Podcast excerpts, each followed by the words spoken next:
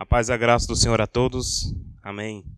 Que bom, graças a Deus, estamos aqui mais uma vez, pela misericórdia de Deus em nossas vidas. Como é bom ter esse momento junto com os irmãos de comunhão uh, e adoração ao Senhor na manhã desse domingo, né?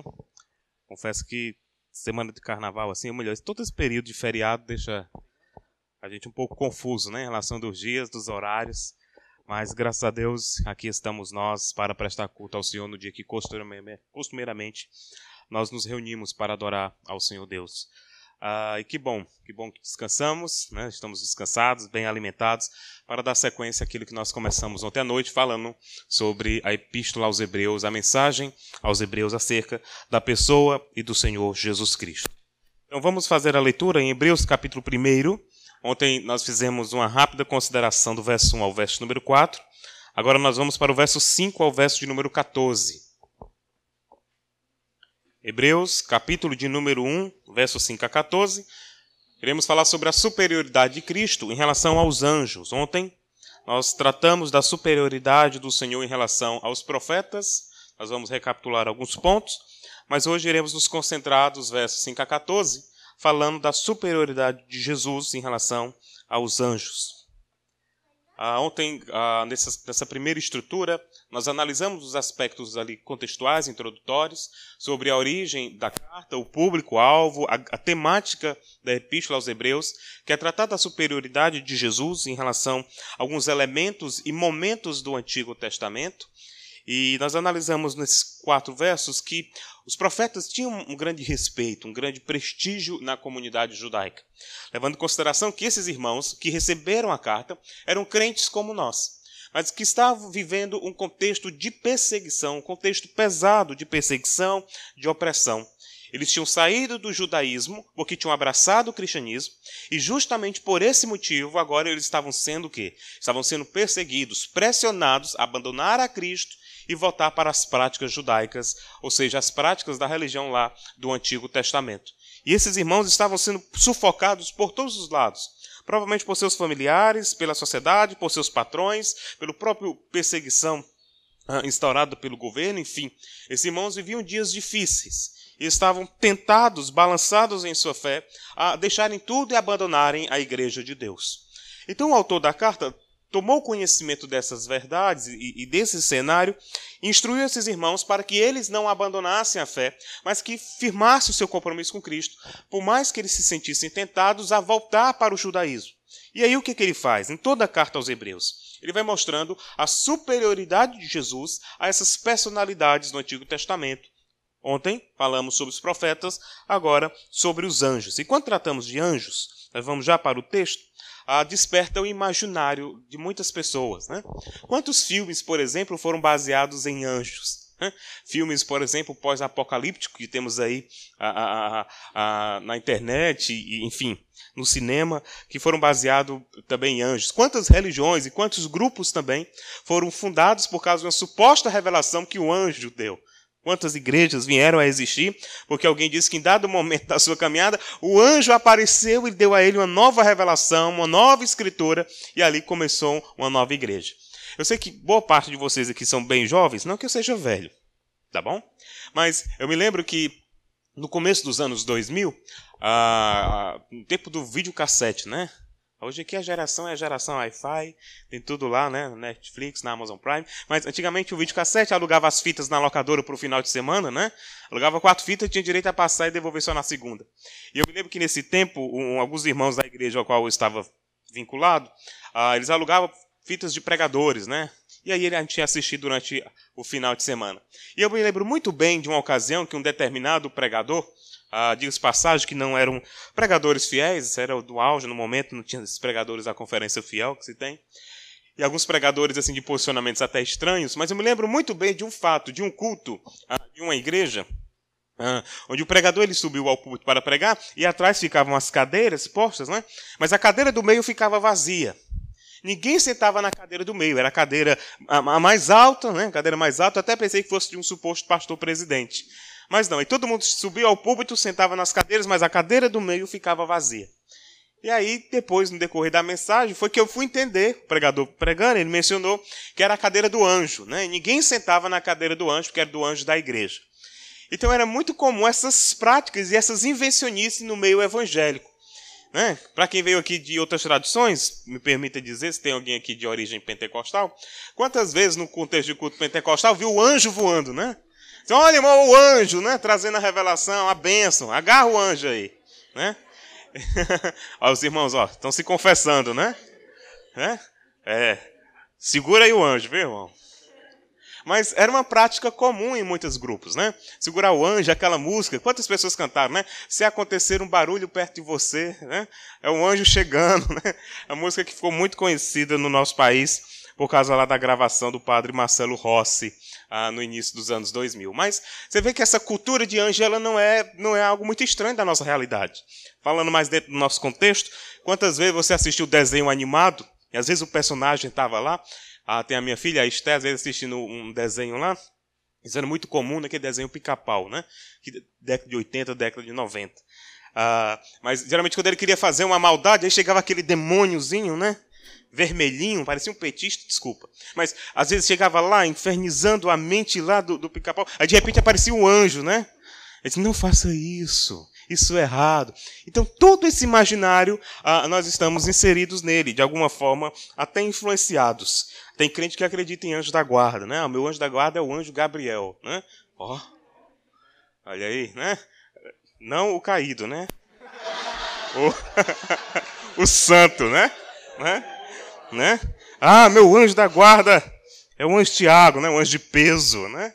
Então, você vê que literalmente. Mas você vê que essa crendice de anjo é muito comum. Né?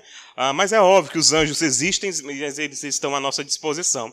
Mas toda essa crendice, ah, ela é muito comum dos nossos dias, mas também era uma crença, não era uma crendice, mas era uma crença de fato, uma convicção que os judeus tinham. Eles tinham os anjos em grande estima. Porque por meio deles, diz Estevão, olha aí, dando prejuízo. Diz Estevão, foi o anjo, né? Esse é o anjo do mal. Né? O anjo do mal aí. Mas, pronto. Agarra esse anjo aí, rapaz. Mas observe, então, é, é, é, essa ideia do anjo era muito comum. E o próprio Estevão vai dizer que a lei foi entregue a Moisés por meio de, por meio de anjos.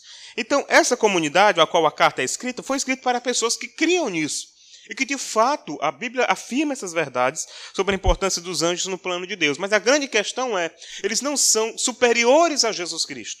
Apesar de Jesus ter vindo ao mundo, ter humilhado, né, como diz lá Filipenses capítulo 2, mesmo sendo Deus, não usurpou sendo igual a Deus, antes mesmo se humilhou, tomou forma humana, Jesus é superior a eles. E aqui as razões que o texto vai nos mostrar acerca de Jesus. Então, aqui, para a nossa linha de raciocínio, nós vamos analisar ah, seis argumentos que foram utilizados aqui, ou melhor, sete argumentos que foram utilizados pelo autor aos Hebreus para provar a superioridade de Jesus em relação aos anjos. É como se ele dissesse àqueles irmãos: Eu sei que vocês têm um anjo em grande estima.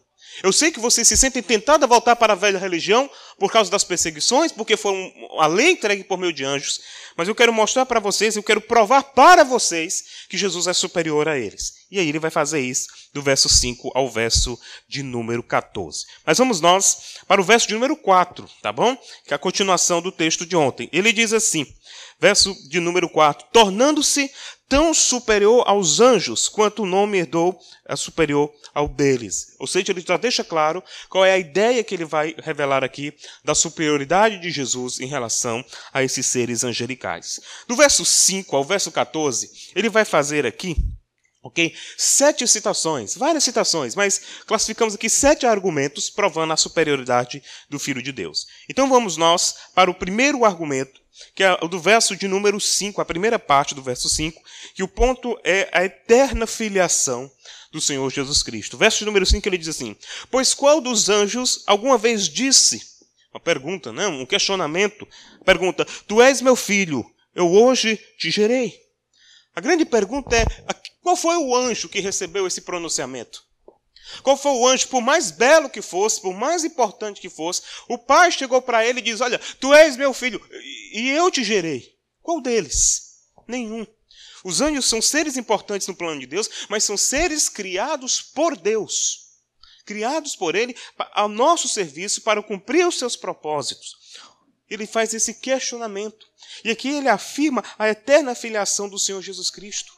Jesus Cristo sempre esteve numa relação familiar com o Pai, na eternidade, até mesmo antes, antes dos anjos existirem.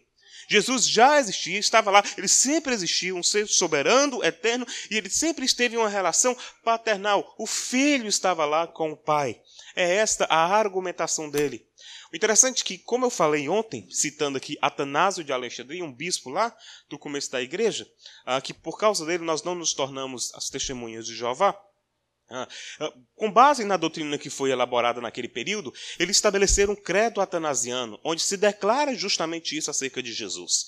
E eu trouxe aqui um, um, pequeno trecho daquele credo que diz assim: olha que belo. O Pai não foi feito de ninguém, nem criado nem gerado, o filho procede do pai somente, nem feito, nem criado, mas gerado.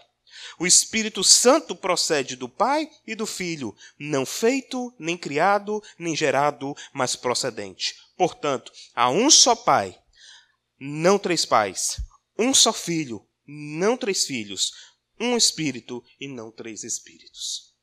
Uma clara demonstração sobre a filiação eterna do Senhor Jesus Cristo. Ele sempre foi o Filho, enquanto os anjos foram seres criados. Jesus sempre existiu. E aqui o raciocínio lógico do autor é o seguinte: observe a relação que um tem com o Pai. A relação de um com o outro. Ele diz: olha, que tipo de relação os anjos têm com o Pai? A relação de um ser criador soberano que trouxe os anjos à existência. Mas observe agora a relação de Jesus Cristo. Ele é filho eterno, filho eternamente gerado, a eterna filiação do Senhor Jesus Cristo. Então, de cara, ele prova que Jesus está numa relação superior, porque ele desfruta da mesma essência, a essência da divindade. É como se nós disséssemos que Jesus tem o DNA do Pai ou seja, a sua divindade. Então, por isso que Jesus é superior aos anjos. O segundo argumento que ele utiliza é ainda no verso de número 5. Na parte final dele, ele diz assim: E outra vez, eu serei seu pai e ele será meu filho. O interessante é que aqui é uma menção do texto de 2 Samuel, capítulo 7, verso 14. O contexto imediato do Antigo Testamento faz referência ao desejo de Davi de construir uma casa para Deus. Contudo, sabemos que somente seu filho Salomão construiu a casa. Por mais uh, que o grande rei arquitetasse o plano uh, de levantar um templo, foi somente na sua linhagem que o plano foi avante. Ou seja, Davi sonhou em levantar o templo, mas foi somente na pessoa do seu filho Salomão foi lá e levantou e ficou conhecido como o Templo de Salomão, que não é o templo do Edir Macedo lá em São Paulo. Não é o, aqui é o original, ok? E foi lá e levantou.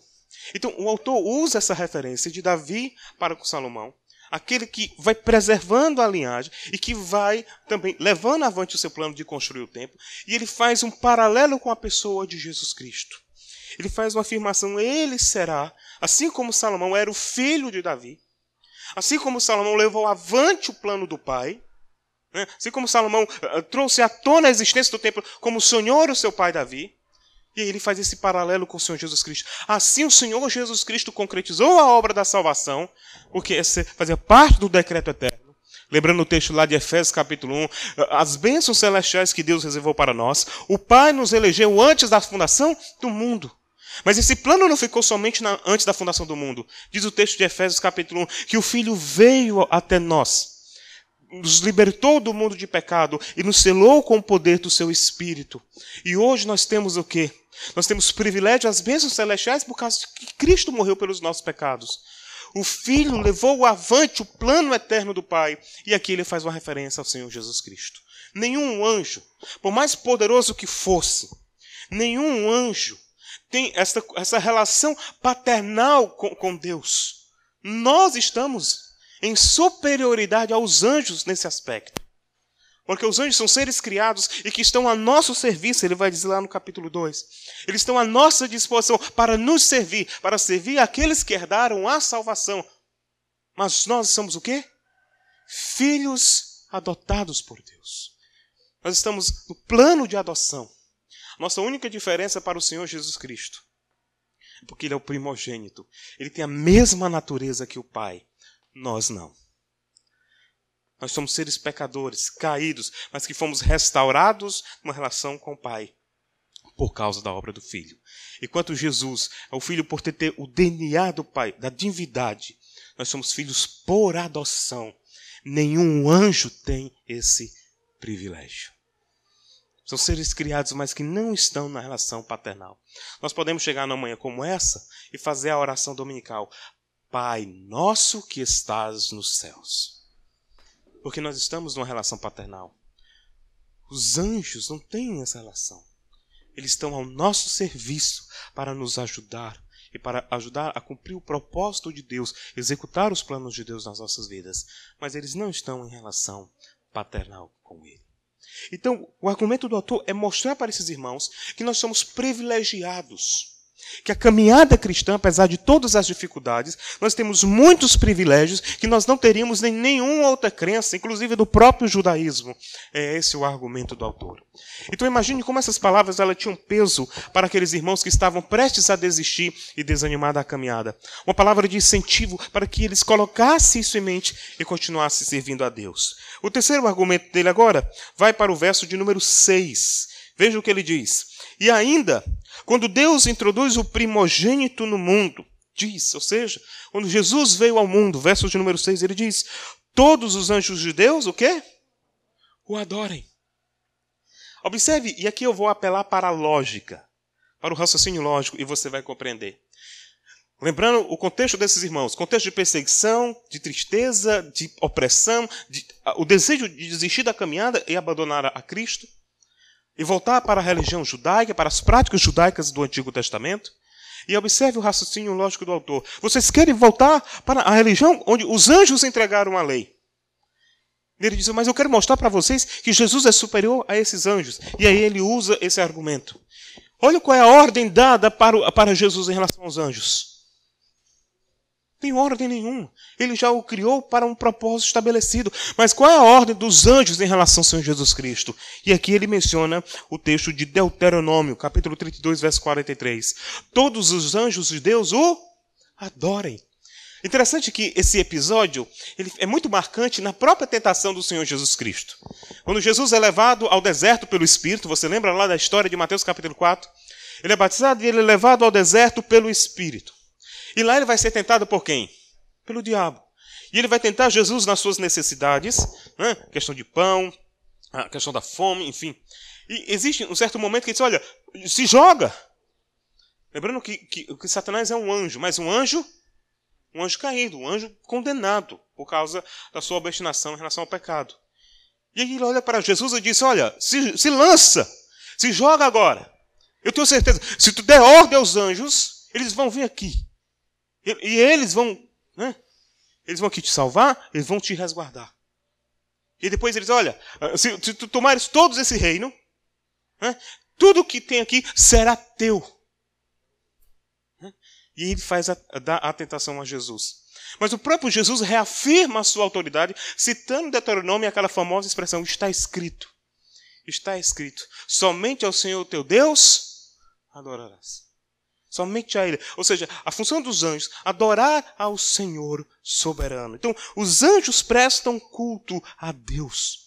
E aqui lembra a visão de Isaías no capítulo 6. Você lembra daquele episódio? Quando Isaías está lá, ele olha, os seus meio que se abrem para ele, e ele vê os anjos de Deus dizendo: Santo, Santo, Santo é o Senhor dos exércitos, e toda a terra está cheia da sua, da sua glória. Eles adoram, eles reconhecem o soberano que está acima do trono. A mesma coisa do livro de Ezequiel nos três primeiros capítulos. Ezequiel fica abismado com a visão que Deus dá a ele e os anjos de Deus o adorando. Ele fica perplexo a ponto, diz o texto, que ele cai e levanta sei quantas vezes, abismado com a visão que ele está tendo. E os anjos de Deus estão ali adorando. Então os anjos têm a função de quê? De reconhecer o Senhor de Cristo e adorá-lo por aquilo que ele é. E esse é o argumento do autor. Os anjos de Deus estão adorando, reconhecendo que Ele é o Senhor. Em outras palavras, é como se o autor dos Hebreus estivesse dizendo assim: que tolice os anjos devem estar pensando de nós. Que tolice os anjos devem estar pensando a, a, a seu respeito porque vocês estão querendo abandonar o Senhor enquanto eles estão adorando. É como se os anjos dissessem: não desistam da caminhada. Não deixem de amar a Cristo, porque nós, os anjos, nós o adoramos.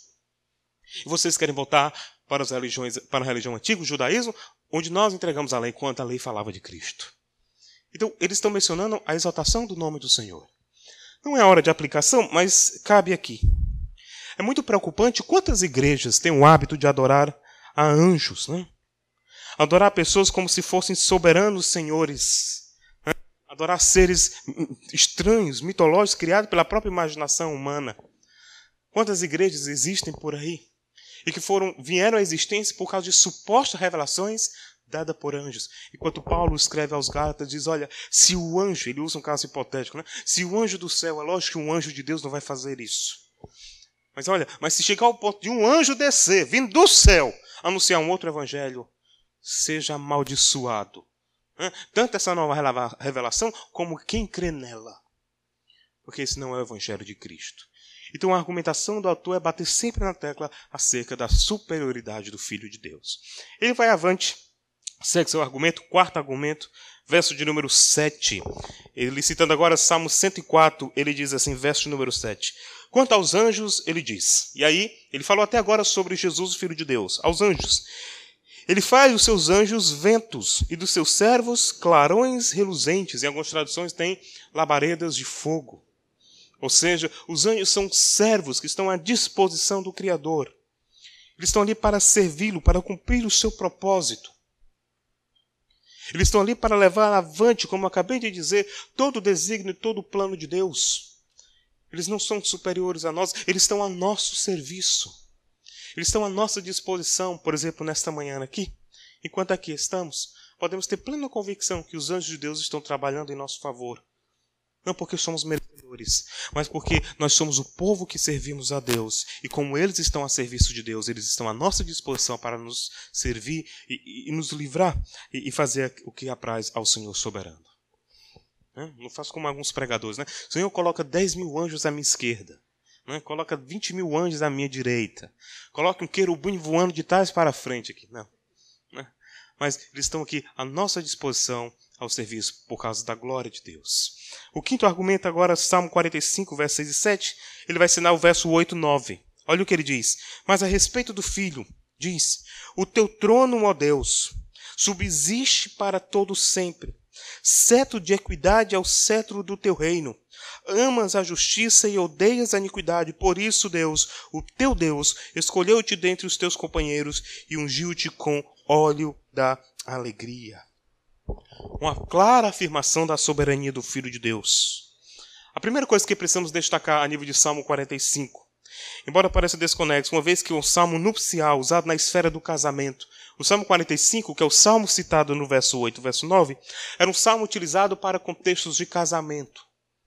E qual é a conexão do autor? Imagine o autor aos Hebreus usando um salmo, uma espécie de salmo matrimonial para se referir ao Filho de Deus. Mas a grande questão é, por meio de um casamento real, de um rei, de uma rainha, se pressupõe a lógica de que por meio desta união viria o, o futuro rei, o futuro senhor daquela nação, aquilo que nós chamamos de príncipe, né? o herdeiro do trono.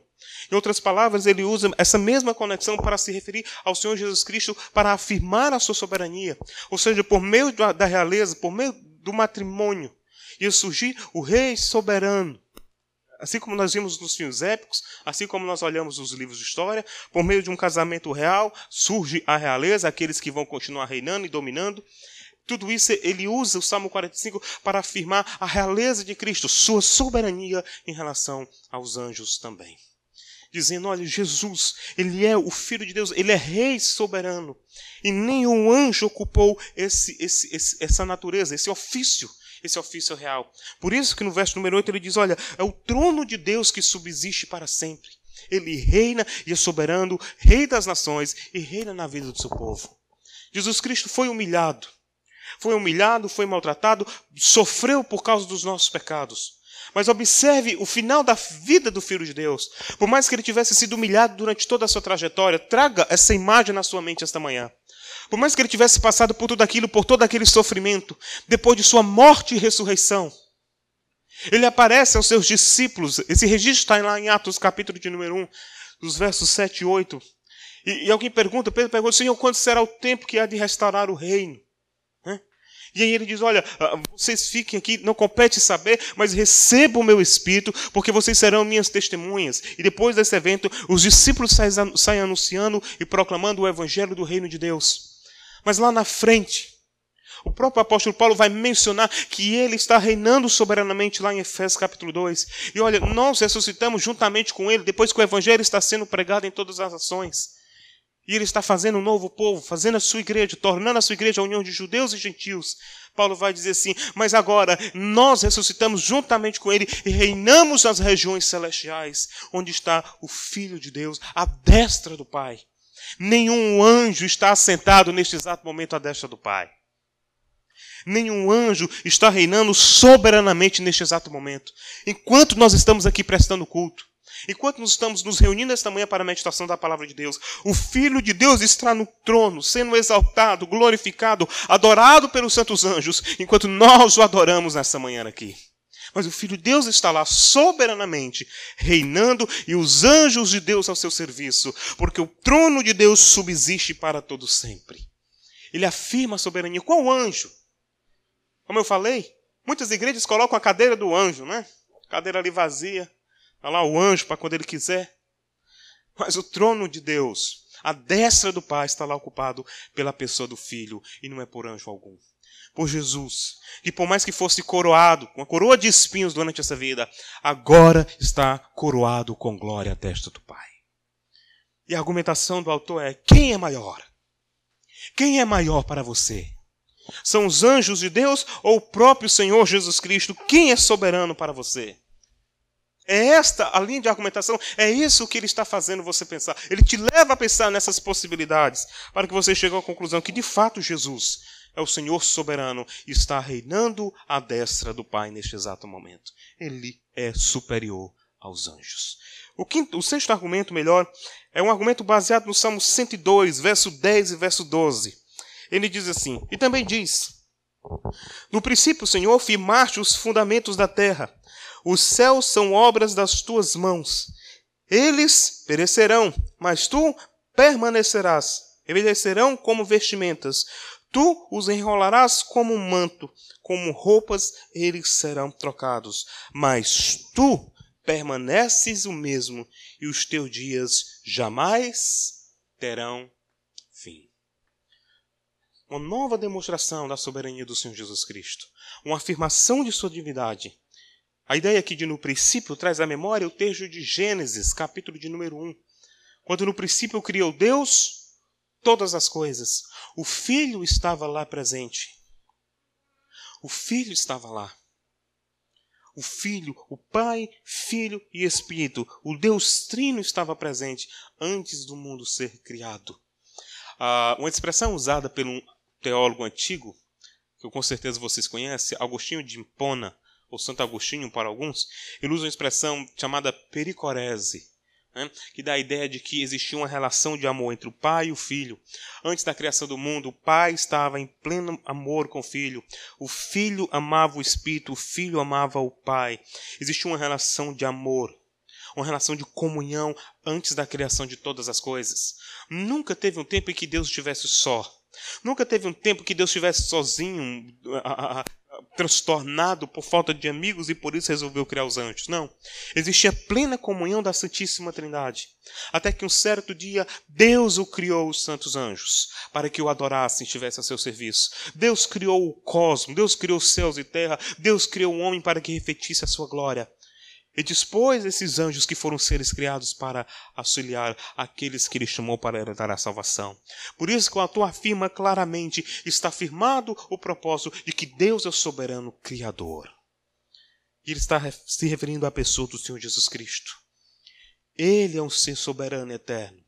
Ele é um ser magnífico. Lembre que aqui ele está tentando convencer os seus ouvintes para que eles continuem crendo na pessoa do Senhor Jesus Cristo para que eles pesem na balança quem de fato é o Filho de Deus. E por fim, o último argumento é o argumento do verso de número 13 e 14.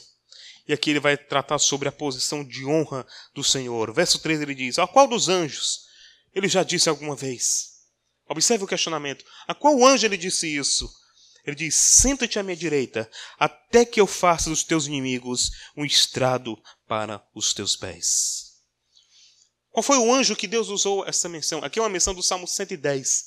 Ah, esse salmo, inclusive, foi o salmo que eu trabalhei no meu TCC na época do seminário. Né? Ah, eu concluí o, o meu bacharelado tratando sobre um tema de exegese do Antigo Testamento, especificamente Salmo 110, analisando o uso do Salmo 110 naquele tempo e a sua aplicação no livro de Hebreus. E o Salmo 110 é um salmo real. Acredita-se que o episódio do salmo é justamente quando o filho de Davi, Salomão, vai ser coroado e alguém pergunta né, para ele: assenta-te à destra do rei e coloca os teus inimigos como estrado, a ideia de como fosse um banquinho para que você descanse os seus pés. Sabe quando você senta e você coloca assim um banquinho, alguma coisa para você colocar lá seu pé em cima e dar aquela relaxada? A ideia é essa. O, o teu domínio é tão grande que tu, tu reina uh, uh, tranquilamente sobre os teus inimigos, é a ideia do salmo. E agora ele toma esse salmo e faz uma aplicação ao Senhor Jesus Cristo. Mas antes de ele aplicar o Salmo 110 à pessoa de Jesus, ele pergunta: qual foi o anjo que recebeu esse pronunciamento? Qual foi o anjo que, em dado momento da história, Deus olhou para ele e disse: Senta à minha direita, fica à minha direita e coloca os teus pés como ah, em cima dos teus inimigos para que tu descanse. Porque tu tem parte comigo nesse reino. Nenhum nenhum anjo de Deus recebeu esse pronunciamento, somente a pessoa do Filho, o Senhor Jesus Cristo. Somente ele se assentou para reinar soberanamente sobre os seus inimigos. Somente ele descansou para cumprir o eterno propósito de Deus em relação ao seu povo, à sua igreja. E é esta a argumentação do autor.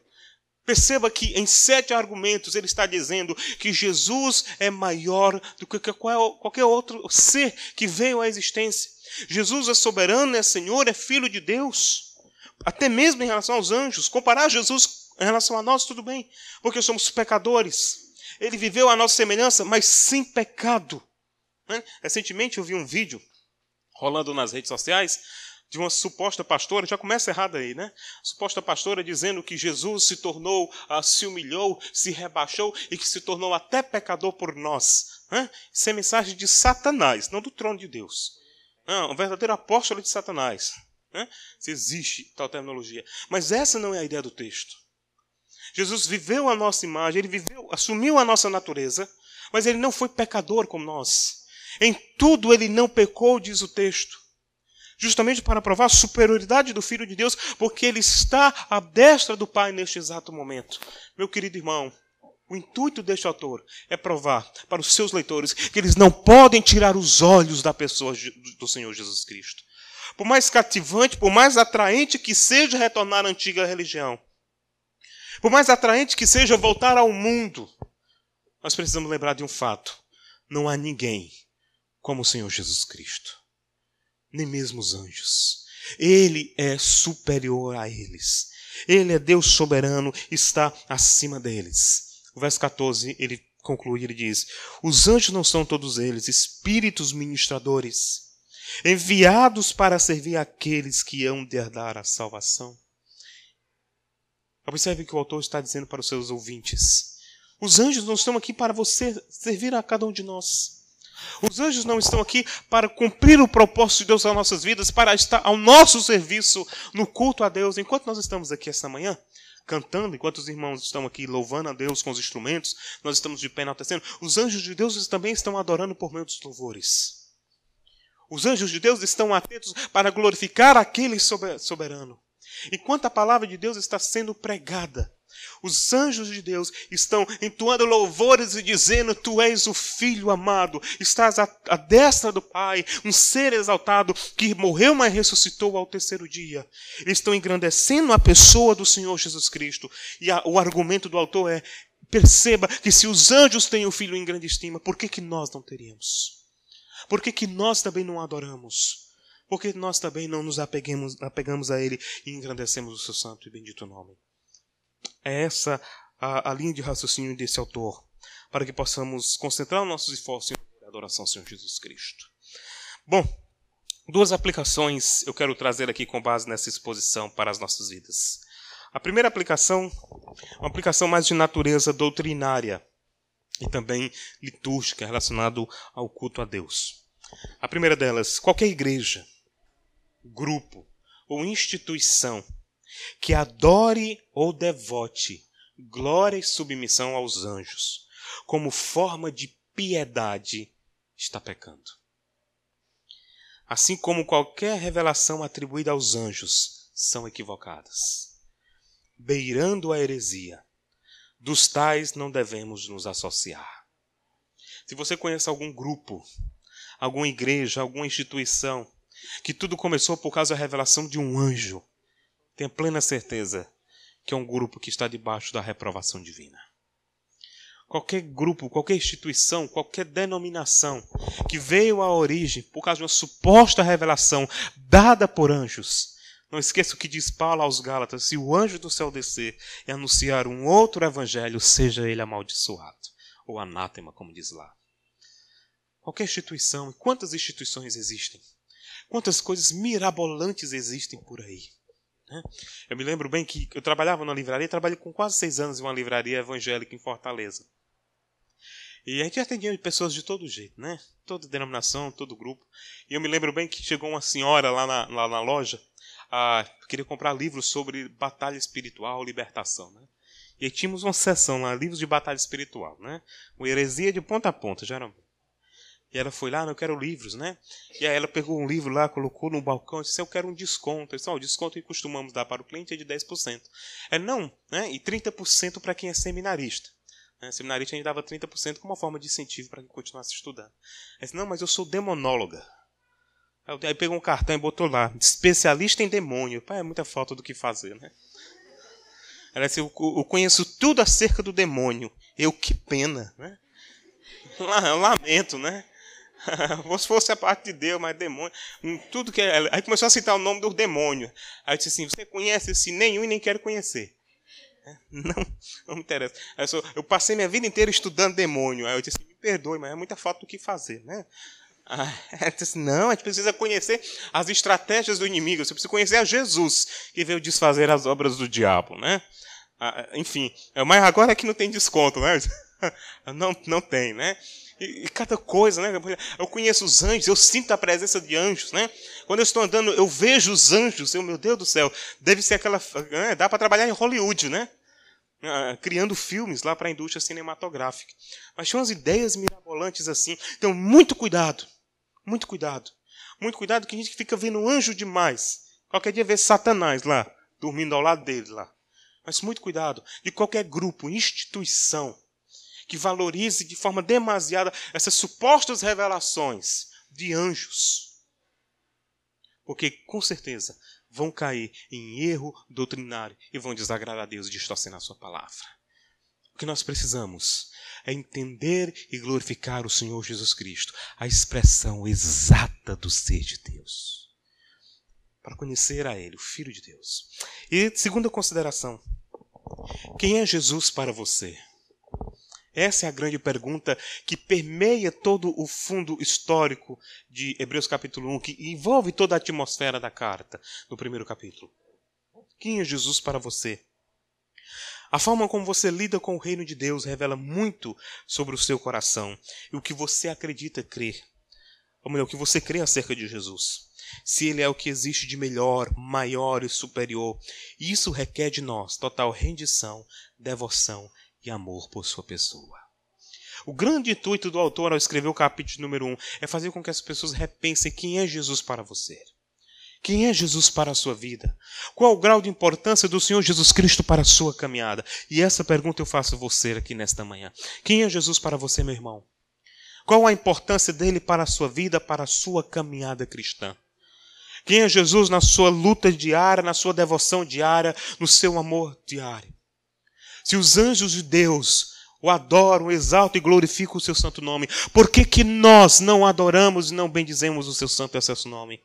Que possamos fazer como os anjos nesse sentido, que possamos adorar o Senhor na beleza da sua santidade, que das, as palavras dos nossos lábios sejam santo, santo, santo, é o Senhor dos exércitos e toda a terra está cheia da sua glória. Que possamos bendizer ao Senhor Deus, que está acima de nós, que está acima dos santos anjos, reinando neste exato momento, à destra de Deus, nosso Pai. que possamos adorar o Senhor Jesus, bem dizer a Ele, porque somente Ele é digno da nossa adoração e da nossa devoção. Que possamos aproveitar esse tempo que vamos ter juntos durante esses dias e que possamos concentrar toda a nossa força, toda a nossa devoção à pessoa do Senhor Jesus, o eterno Filho de Deus. Amém. Vamos orar? Feche seus olhos e pense nessa realidade que eu tratei para você nessa manhã. Quem é Jesus para você? E qual a importância dele para a sua vida? Esse é o argumento do autor nesse primeiro ponto. Ele é superior aos anjos, então o adoremos, o Filho de Deus. Vamos orar, bendizendo ao Senhor por esse momento de adoração a Ele e de exaltação do seu santo e excelentíssimo nome.